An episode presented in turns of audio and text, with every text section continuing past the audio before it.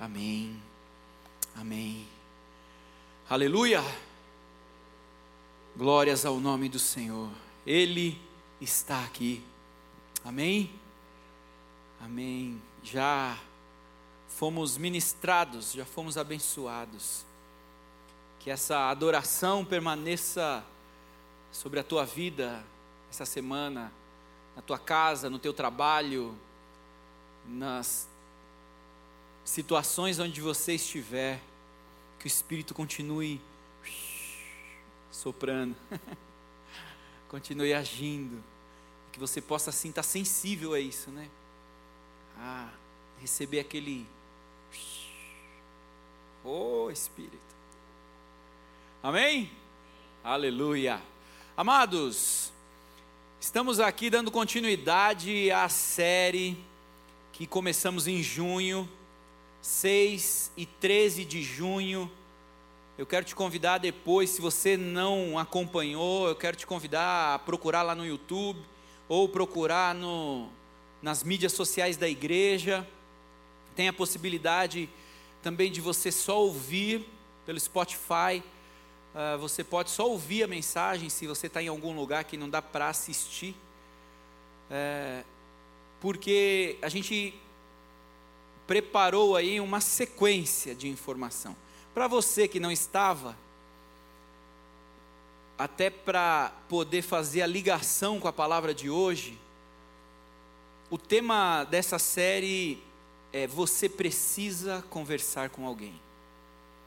Há um incentivo dos céus, há um incentivo de Deus para que as nossas relações sejam redentoras e que a transformação da nossa vida passe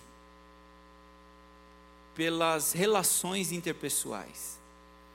Nós precisamos uns dos outros. Nós precisamos conversar com as pessoas. E é muito interessante falar sobre isso porque a gente vive uma geração, um momento uh, onde estamos cada vez mais distantes, não é mesmo? Uh, antigamente a gente tinha amigos que a gente podia falar, ah, eu tenho não sei quantos amigos. Hoje a gente conta os seguidores, né? Você olha lá as suas redes sociais, tá lá a quantidade de pessoas que te segue, a quantidade de pessoas que você segue, ou ainda aqueles amigos, né? Para quem está lá no Facebook. E cada idade vai tendo a sua mídia social preferida aí, né? Mas isso nos tornou cada vez mais distantes de conversas profundas, de momentos importantes. E a gente vê esse distanciamento gradativo, né? cada vez mais as pessoas sozinhas, isoladas. Sentamos para comer, quando sentamos à mesa, cada um com seu celular, cada um ali com a sua dentro do seu mundo, né? Então estamos às vezes próximos ou melhor dizendo, estamos pertos, perto uns dos outros, mas distantes, isolados. Quantos não se sentem assim? Quantos não têm vivido assim? Quantos não ficam extremamente preocupados quando alguém te deixa de te seguir? Você vai lá e fala: Ontem eu tinha mais, eu tinha um a mais, dois seguidores a mais, quem será que me abandonou?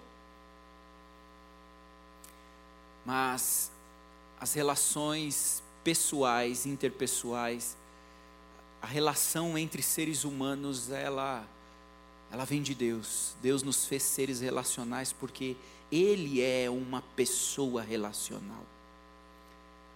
E fomos feitos à imagem e semelhança do Senhor. Bom, dia 6, é, fomos ministrados aqui com o começo de tudo. O pastor Robério trouxe o problema, né? A problemática. Que está lá em Gênesis, capítulo 3, versículo 9 e 10, quando o pecado entra na humanidade e ali Adão e Eva pecaram e, e quando pecaram se, se esconderam ao ouvir os passos do Senhor. Ao ouvir que Deus estava chegando, eles se esconderam e Adão pronuncia isso, declara isso quando o Senhor o chama: Adão, cadê você, Adão? Estou aqui, estamos aqui. E por que você se escondeu, Adão? Tive medo e me escondi. Mas por quê? Porque eu estava nu. Então, ali começou o problema. Naquele momento começou o problema de distanciamento das nossas relações. A relação com o Pai, a relação do Criador com a criação. A partir dali, o homem, o ser humano, passou a andar mais sozinho, sem o contato direto com Deus. E a partir dali, o medo entrou no homem. A gente pode até dizer que o medo é uma das primeiras consequências do pecado, né? Sim, medo. Tive medo e me escondi. Mas até ontem não tinha. Estava pelado do mesmo jeito. Ali trouxe a consciência da sua do seu pecado, da sua nudez, mas da sua vergonha. Ali entrou essa consciência. Tive medo e me escondi. E a gente pode per percebendo a humanidade caminhando baseado em sensações como o medo. E por isso eu quero te convidar a abrir a palavra em 1 João, capítulo 4. E esse texto vai falar aqui, a partir do versículo 7, vai falar sobre uma das características de Deus: Deus é amor. Em Deus há a essência do amor. Então, quando Deus ama, Ele está sendo Ele. Por isso, quando Ele ama, faz parte da sua natureza.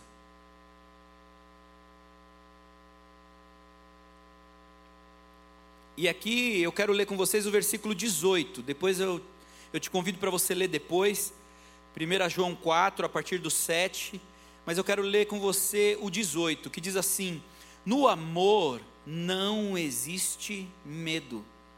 Pelo contrário, o perfeito amor lança fora o medo. Porque o medo envolve castigo, e quem teme não é aperfeiçoado no amor. Se você for reparar as duas palavras aqui, mais repetidas nesse texto, é medo e amor. Medo e amor. E a gente pode ver, através desse conceito sobre o amor de Deus, que a resposta para o medo é o amor. A solução para o medo é o amor.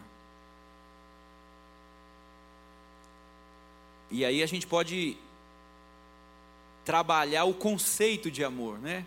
Porque também pode ser um conceito distorcido, pode ser um conceito realmente que precise ser revisto. Mas estamos falando de um amor completo, estamos falando de um amor perfeito, estamos falando da pessoa do amor, aquele que pode trazer a sua essência e nos alcançou com a sua essência, nos permitiu experimentar um pouco de quem é Deus. Quando amamos, experimentamos em nós quem é Deus, a presença de Deus. E então a gente pode entender que Deus trouxe a solução para o problema. O problema foi consequência da decisão do homem. E Deus trouxe a solução para esse problema quando ele enviou Jesus, que foi a manifestação da sua graça, do seu amor. Em amor, Jesus se entregou por mim e por você. Por amor, ele decidiu passar por toda humilhação que fosse necessária para substituir o lugar, o meu lugar e o seu lugar. Aquela humilhação, aquela vergonha era minha e era sua. Mas se ele não fizesse isso, nenhum de nós teria acesso a esse amor. E é isso que esse texto vai dizer. Deus é amor e desde a criação do homem transmitiu, cuidou, se relacionou em amor e aí o homem se distanciou. O homem decidiu a separação. A separação veio como consequência do pecado. Veio o medo, o pavor, a dúvida. E a dúvida, o medo passou a, par, a fazer parte das relações humanas também.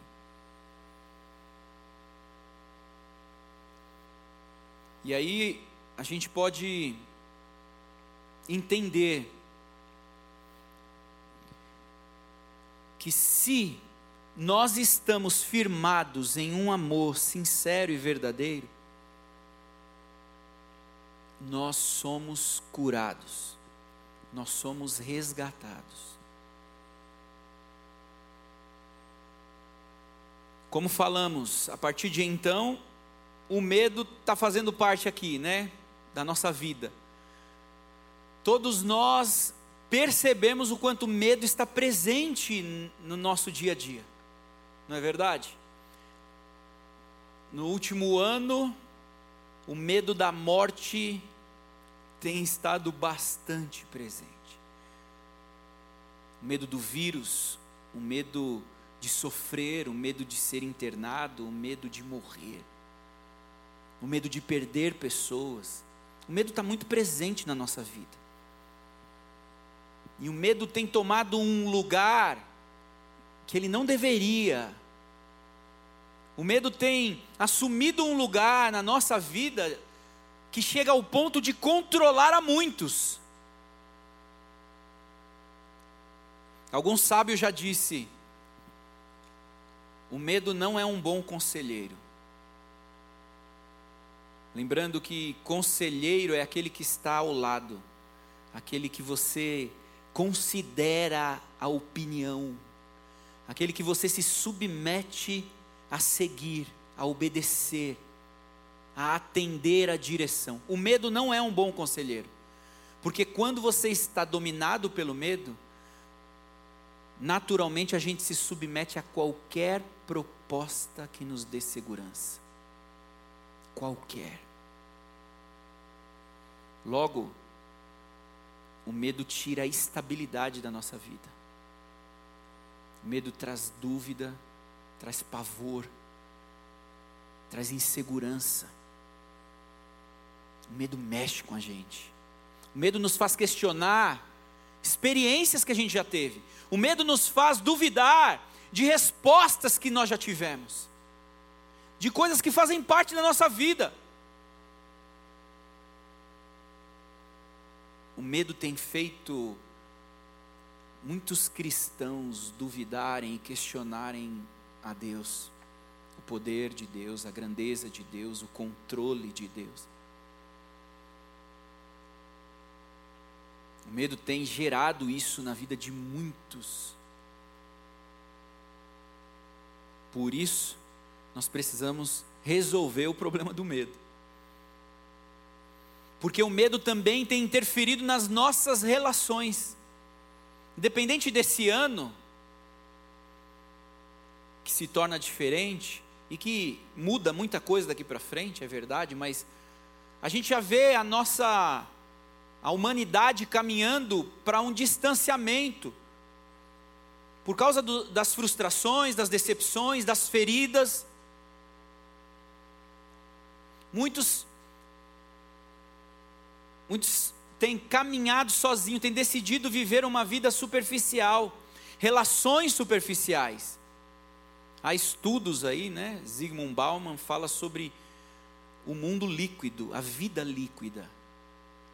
Logo, o amor líquido. E é interessante pensar nisso, porque a água você não segura na mão, não é mesmo? Ela pode cair assim, mas você não, não segura a água. E assim a sociedade tem caminhado. Relações líquidas, passa rápido, não se aprofundam. Casamentos se rompem, amizades se vão. As pessoas não lutam mais uns pelos outros. Relações superficiais, consumistas, relações consumistas, aonde eu busco aquilo que é bom para mim, não está fazendo bem, eu descarto. Não vai me dar nada, não vou ganhar nada com isso, descarta. Olha isso. Assim tem caminhado a humanidade. Por quê? Porque está longe de Deus, porque se distanciou, porque o medo faz com que a gente se proteja. O medo faz com que a gente recue. Se você já se frustrou na relação com alguém, logo você vai recuar em todas as outras relações. Você já foi ferido frustrado, abandonado, seja lá qual for a dor que tenha gerado. Mas o Senhor não nos criou para isso, para viver sozinhos. O Senhor não nos criou para vivermos vidas superficiais. O Senhor não nos criou para a apatia, para ver a dor do outro e ignorar. O Senhor não nos criou para que usássemos uns dos outros para o nosso próprio interesse.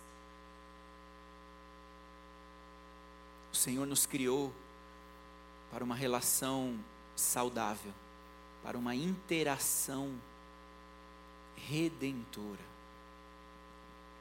E é aí que entra o nosso papel.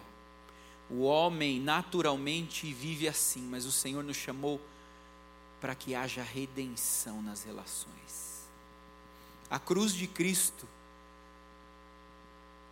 ela também traz a redenção como resultado, mas a redenção na relação humana, nas nossas amizades, na relação dos pais com os filhos, dos filhos com os pais, na relação conjugal.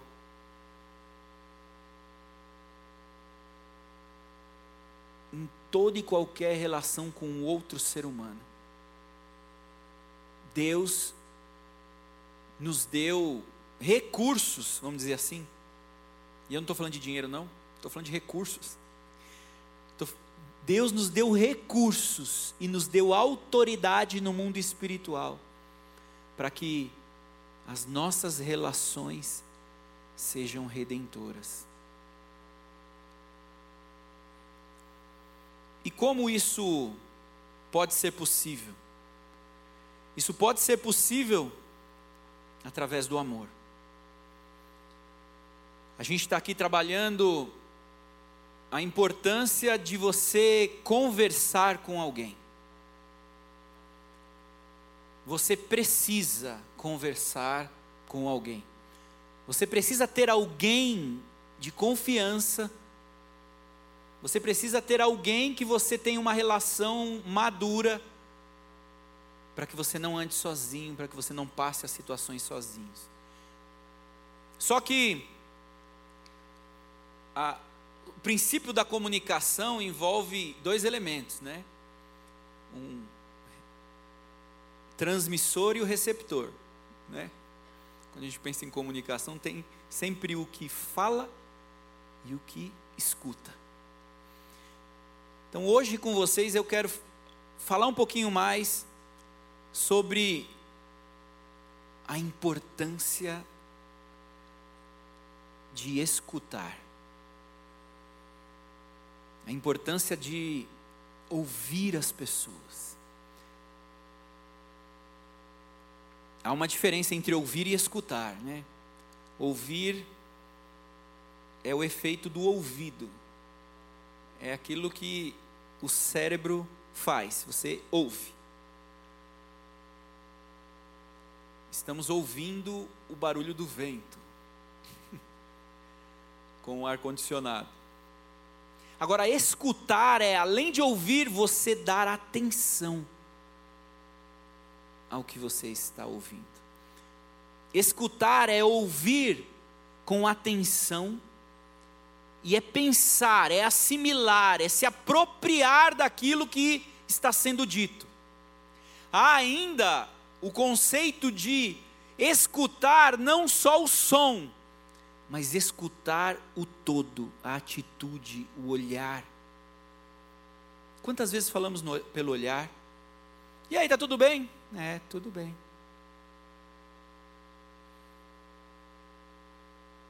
Quantas vezes estamos comunicando com, com o nosso corpo, com o tom de voz, E eu quero te incentivar a desenvolver uma boa escuta. Semana que vem a gente vai falar sobre a importância da fala, então vamos preparar primeiro para escutar. Diante dessa realidade na nossa sociedade, nós também não paramos para escutar. Quantas vezes você está com algum amigo e ele está assim, ó? Pode falar, pode falar que eu estou. Não é verdade? Quantas vezes a gente está conversando com alguém respondendo mensagem? Minha esposa fica furiosa com isso. E claro, né? não, não, é, é só, tô, tô, tô te ouvindo. Boa, tá ouvindo, mas não está escutando. É claro, né? Eu estou falando isso como homem. O homem faz uma coisa de cada vez. As mulheres têm mais capacidade para fazer duas, né? Três coisas. É um dom de Deus, de Deus. Mas eu, homem, né? Estou falando por mim. Eu distraio, eu perco a atenção. Tem até tem até um, um, um seriado que expressa isso, bem engraçado. Eu, a patroa e as crianças. É um seriado antigo, muitos de vocês já, já viram. E tinha uma situação que o casal principal lá ensina um outro casal na comunicação. Fala assim: você não precisa, elas falam demais. O marido fala, pô, elas falam demais. Só responde assim: hum, é mesmo? que vai ficar tudo bem. Aí o cara começa: hum, é mesmo? Tudo que a mulher fala, ele: hum, é mesmo?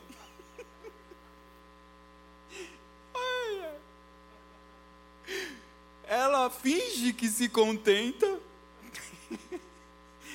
mas fica nítido que ele não está escutando nada.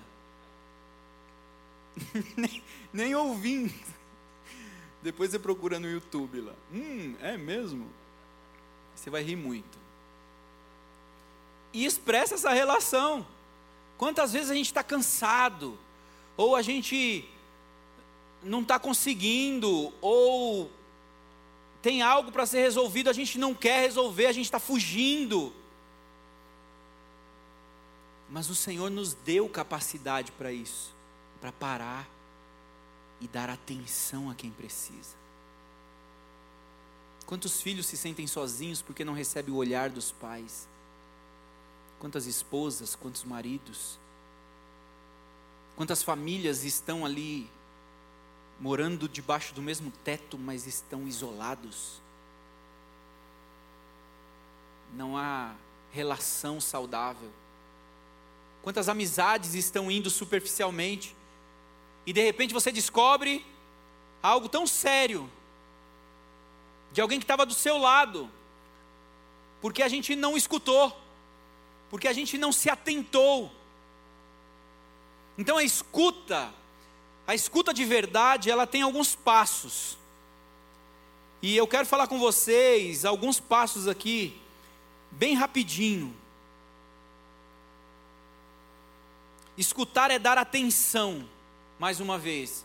Se a gente for ver a história de Jesus, os evangelhos, Jesus ele parava, ele dava atenção, ele olhava, ele sentia a dor do outro. Lembra do cego Bartimeu gritando, gritando e as pessoas, cala a boca, fica quieto. Jesus, filho de Davi, tem compaixão de mim. Jesus para, vai lá, tum, toca, cura. Jesus parava. Jesus parou para o pobre, parou para o rico, parou para aquele que estava numa subvida, digamos assim, como parou para generais, ele parou para pessoas, porque ele veio para redimir a relação com as pessoas. Escutar é acolhimento. Isso faz parte da visão da nossa igreja, acolher as pessoas. Acolher é trazer para perto, é, é aproximar. E não é só quem chega como visitante. Bem-vindos, visitantes. Você que nos visita, seja bem-vindo. Isso é também. Mas muitas vezes tem alguém que está aqui antigo e que precisa de um acolhimento, porque está numa dor, porque está sozinho. Escutar é estar atento, é acolher. A escuta envolve empatia, você se colocar no lugar da pessoa, você se dispor a sentar na cadeira dela, a olhar para o mundo na visão dela, o mundo dela, a maneira que ela enxerga, e aí logo envolve o não julgamento. Ah, o julgamento, hum, como nós julgamos. O julgamento faz parte, está aqui. A gente olha para uma pessoa e fala, hum, metido. Você olha para outro e fala assim, chato. Aquele ali, lá vem. Hum. A gente descobre onde o irmão trabalha, fala, oh, esse aí. Você vê o carro do irmão, você fala, esse aí, ó. Bem sucedido esse aí. Preciso caminhar mais perto dele. A gente julga. A gente define as pessoas. Logo, a gente define quem a gente quer perto, quem a gente não quer. A gente escolhe segundo os nossos padrões, segundo as nossas defesas também. Não julgar é se abster é deixar de lado os meus padrões para definir o outro, os meus valores. É poder ouvir o que a pessoa tem para dizer sem estabelecer, trazer o juízo sobre ela. Por mais que seja pecado, por mais que seja errado.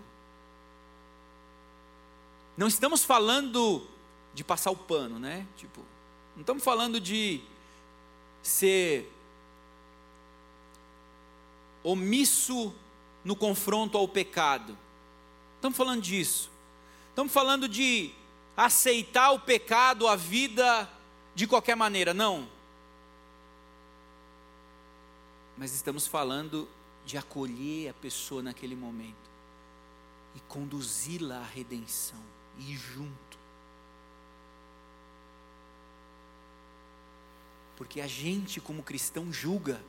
A gente pega a Bíblia e fala: tá, tá, tá. E o mundo está lá acolhendo a pessoa: vem para cá. O inferno está lá atraindo. Atraindo. Vem para cá. Quantas vezes eu cuidei de adolescente jovem por 13 anos aqui na igreja? Quantas vezes eu ouvi dizer: olha, os meus amigos da escola me tratam melhor do que os amigos da igreja.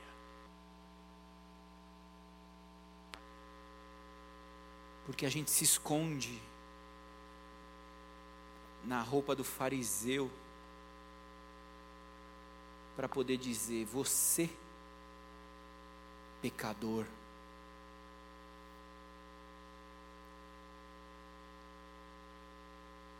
Não é esse o propósito do Senhor para nós, não é nosso papel. João 3,16 diz que Deus amou o mundo de tal maneira que deu seu único filho para que todo aquele que nele crê não pereça, mas tenha vida eterna. E o 17 diz assim: Porque o filho do homem não veio para julgar o mundo, mas para que o mundo fosse salvo por ele. Amado, se Jesus não veio para julgar, por que, que a gente se coloca no papel de juiz? Deus é o justo juiz. E é Ele quem julga. Então, o nosso papel é acolher sim e conduzir ao arrependimento. É acolher, trazer para perto, cuidar, amar. E conduzir e junto para a cruz.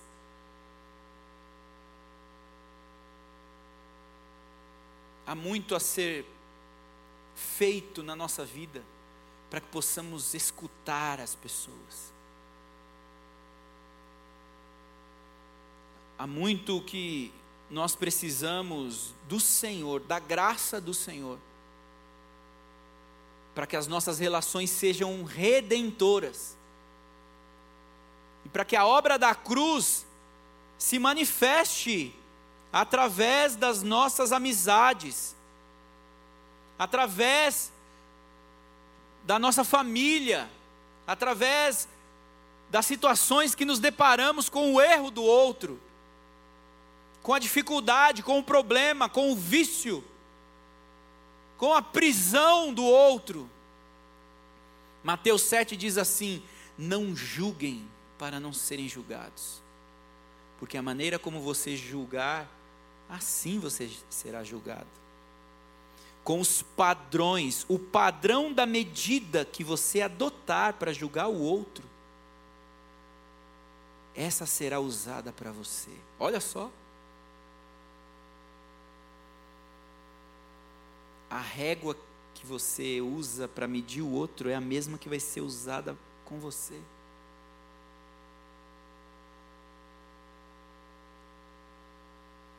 Por isso que a resposta está no verdadeiro amor.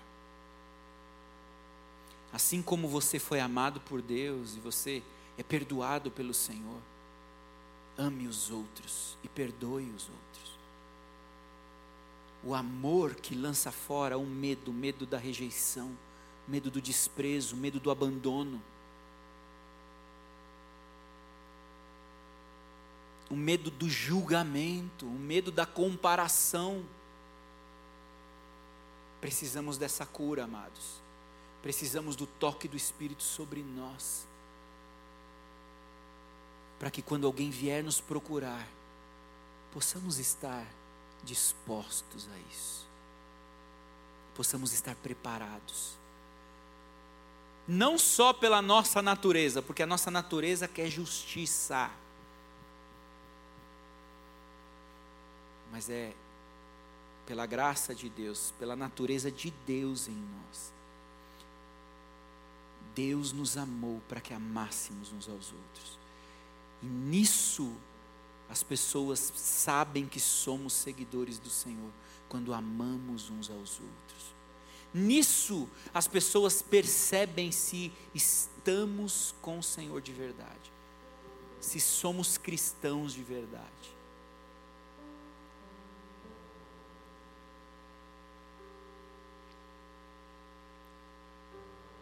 Vamos adorar ao Senhor? Deixa o Espírito de Deus ministrar sobre o teu coração, para que nós oremos. Isso é obra do Espírito Santo, amados. Não, não é para essa palavra trazer culpa sobre a tua vida, mas é para trazer a consciência de que você precisa da cruz, a consciência de que nós estamos doentes, a consciência de que nós precisamos nos arrepender e buscar socorro.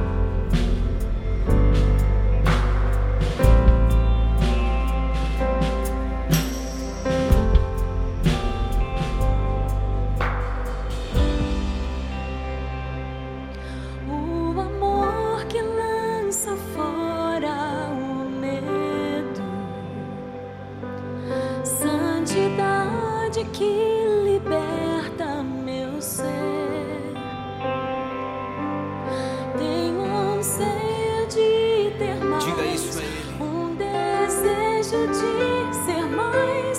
Buscamos tua presença, Pai. Venha a nós o teu reino. Vem com teu amor, Senhor. Vem com teu perfeito amor.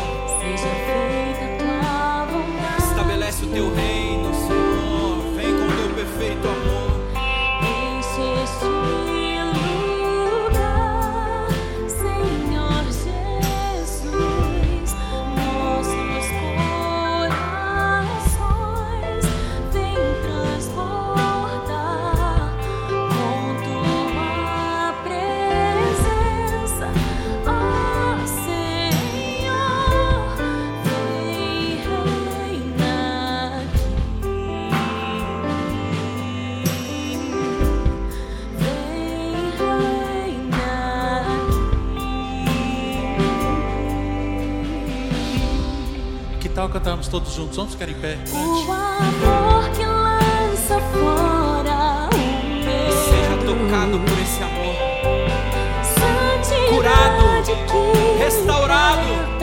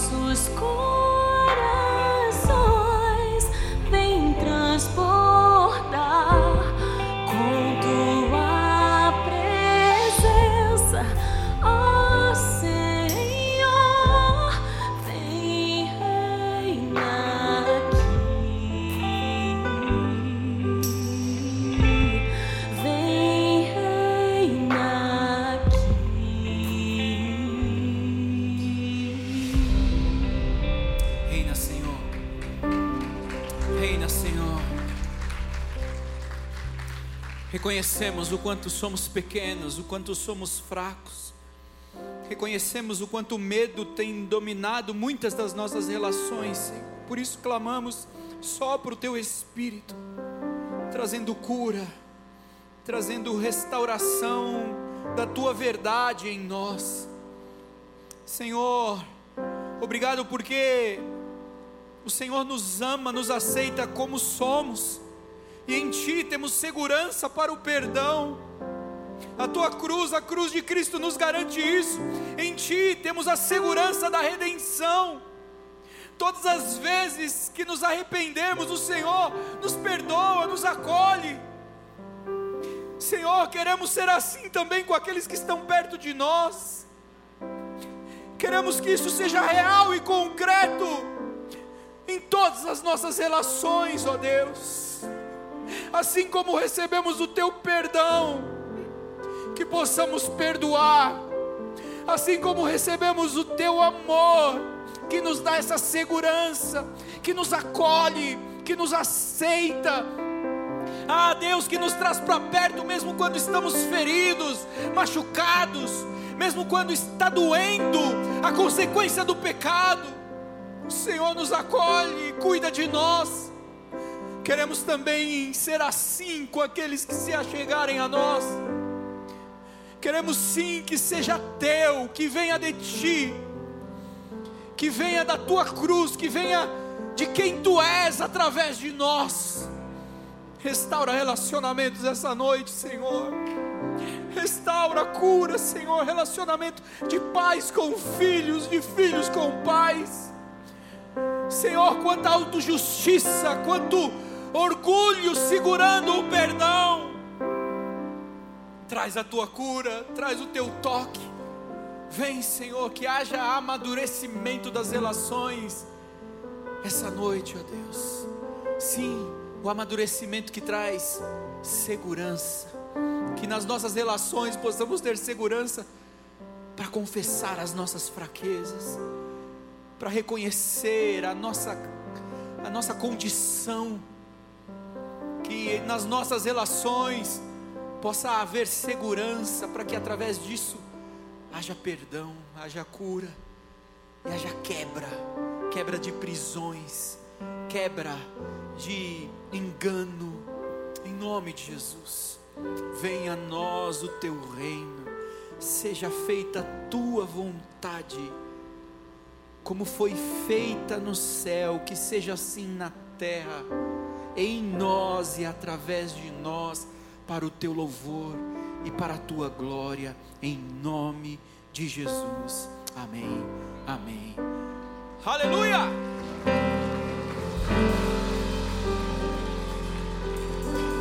Vamos continuar semana que vem. Amém? Então, se você não ouviu, escute essa semana e volte semana que vem. Que você tenha uma semana, mestre, alguma coisa, algum aviso, algum recado? Que você tenha uma semana de relações redentoras, que você seja renovado para ser instrumento poderoso do Senhor na vida daqueles que vivem perto de você, em nome de Jesus. Amém? Vá na paz do Senhor Jesus, lá começando a sair pelo fundo, em nome de Jesus. Obrigado, gente. Você que está em casa também, Deus te abençoe. Obrigado por estar conosco. Deus abençoe.